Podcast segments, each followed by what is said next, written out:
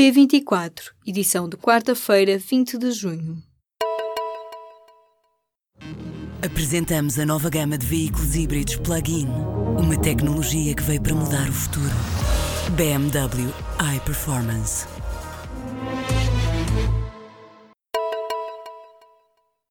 Portugal venceu Marrocos com um golo de Cristiano Ronaldo na segunda partida da seleção nacional no Mundial de Futebol, disputada nesta quarta-feira em Moscovo. Uma exibição pouco convincente da seleção portuguesa, num jogo novamente decidido por Cristiano Ronaldo, que marcou logo aos 4 minutos de jogo. Portugal tem agora 4 pontos depois do empate com Espanha. A próxima partida da seleção, comandada por Fernando Santos, a última de Portugal no grupo B, será contra o Irão na segunda-feira. Donald Trump vai assinar um decreto para evitar a separação de famílias na fronteira. A política de tolerância zero começou a ser implementada em abril para desencorajar a imigração sem documentos, mas nos últimos dias surgiram duras críticas às imagens que circulam com crianças a serem separadas dos pais à chegada da fronteira norte-americana e colocadas em gaiolas metálicas em armazéns no estado do Texas. Agora, Donald Trump anunciou que vai assinar um decreto presidencial para manter as famílias de imigrantes juntas. Uma proposta controversa para mudar a diretiva europeia sobre direitos de autor na internet foi aprovada nesta quarta-feira no Parlamento Europeu. A missão é acabar com a pirataria online e, se entrar em vigor, poderá vir a criar filtros para impedir que conteúdos protegidos pelos direitos de autor sejam publicados em plataformas como o YouTube, o Facebook ou o Tinder. A proposta tem suscitado críticas por parte de alguns eurodeputados, académicos e associações de direitos dos consumidores consumidores. Alguns artigos da diretiva atualizada levantam preocupações sobre a liberdade de expressão, criatividade e a liberdade de publicar informação online.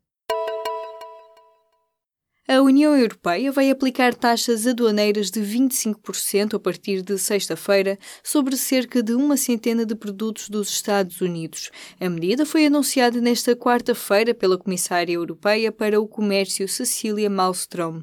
Esta é a resposta à política protecionista adotada pelo presidente dos Estados Unidos. Em março, Donald Trump anunciou a intenção de passar a cobrar direitos aduaneiros sobre as importações de aço e alumínio da União Europeia Europeia, Canadá e México, além de outros parceiros comerciais de Washington. A Comissária Europeia diz que a decisão unilateral e injustificada dos Estados Unidos de imporem taxas sobre o aço e alumínio deixa a União Europeia sem outra alternativa. O número de alunos por turma nos anos de início de ciclo no ensino básico vai reduzir-se no próximo ano letivo. A novidade já era conhecida, mas foi agora formalizada pelo Ministério da Educação através de um despacho publicado nesta terça-feira. As turmas do primeiro ano poderão ter no máximo 24 alunos, no quinto e sétimo anos, entre 24 e 28 estudantes. Foi anunciado também o calendário escolar do próximo ano letivo. As aulas começam a 12 de setembro. A contagem do tempo de serviço dos professores vai avançar com três soluções diferentes. Os professores na Madeira vão recuperar todo o tempo de serviço em sete anos. Nos Açores, os docentes já recuperaram mais de dois anos. Mas no continente não foi encontrada uma solução na negociação do Ministério da Educação com os sindicatos e as greves às avaliações marcadas para julho mantêm-se. A decisão sobre se terá que haver serviços mínimos caberá agora a um colégio arbitral.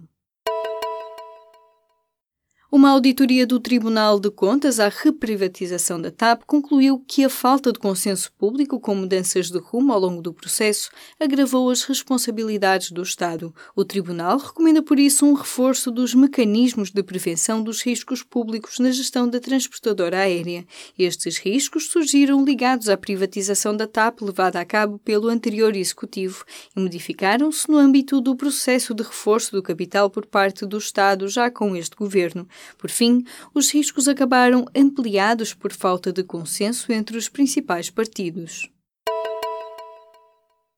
Depois de vários anos a financiar de forma expressiva vários clubes de futebol, o Millennium BCP vai deixar de o fazer. Miguel Maia, o novo presidente executivo, acaba de inscrever no regulamento interno que o banco não pode voltar a conceder empréstimos a clubes de futebol. O Millennium BCP era parceiro histórico do Sporting, chegou a receber instruções para não aumentar a exposição aos clubes quando recebeu fundos públicos durante a crise financeira, mas agora acaba de vez com os financiamentos a todo o setor.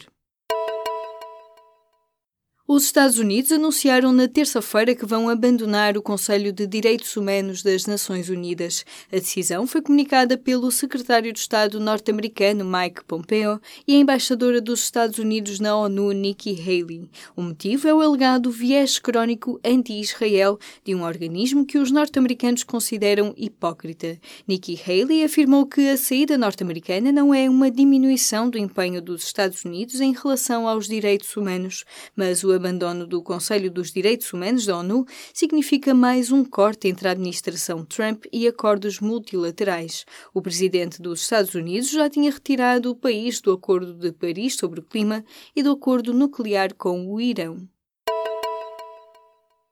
O Google lançou uma nova aplicação para Android especificamente para podcasts. É a segunda vez que o tenta fazer depois de uma tentativa experimental em 2009. A aplicação, chamada Google Podcasts, sincroniza-se com todos os dispositivos em que se usa uma conta Google. Assim, pode começar a ouvir um episódio no telemóvel e continuar a ouvir através do computador.